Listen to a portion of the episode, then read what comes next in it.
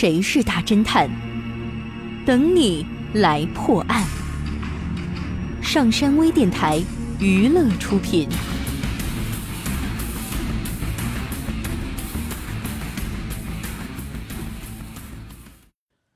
有一段国道，近来屡次发生蒙面歹徒抢劫过路司机的案件，当事人稍有反抗，就会被歹徒活活打死。丁小山带着两名助手，乔装打扮，开着一辆面包车，来到经常出事的路段侦查情况。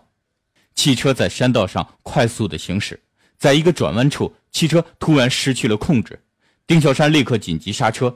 他下车一看。原来两个前胎都被路上的铁钉扎破了。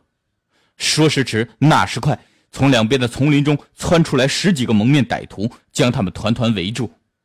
一个为首的矮胖子挥动着手里的枪，厉声喝道：“把钱拿出来，不然就打死你们！”三个人的钱包和手机都被歹徒抢走了。只听有人打了一个呼哨，这些人又迅速的撤走了。丁小山叫其中的一个助手看住车，他带着另外一名助手来到附近的一家汽车修理店。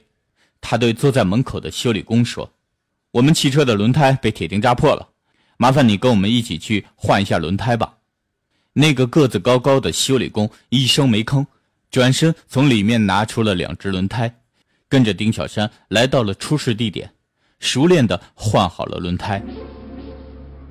修理工拍拍手说。好了，八十块。丁小山摊开双手说：“我们都没钱，可怎么办？”修理工白了丁小山一眼：“嗨，算我倒霉，给你免费了。”丁小山向两位助手递了个眼色，他们立刻动手，就把那个修理工给制服了。丁小山笑着对修理工说：“当然要免费了，因为我们的钱都被你们这帮匪徒给抢走了。”说完，就给他戴上了手铐。后来，根据这个罪犯的交代，高个子的其他同伙也纷纷落网。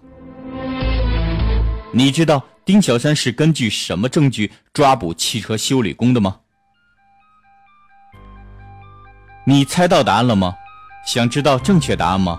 请关注微信平台“上山之声”或 “SS Radio”，输入“轮胎”来查看你的答案对不对吧？感谢您收听本期的大侦探节目，我是任刚，咱们下期再见。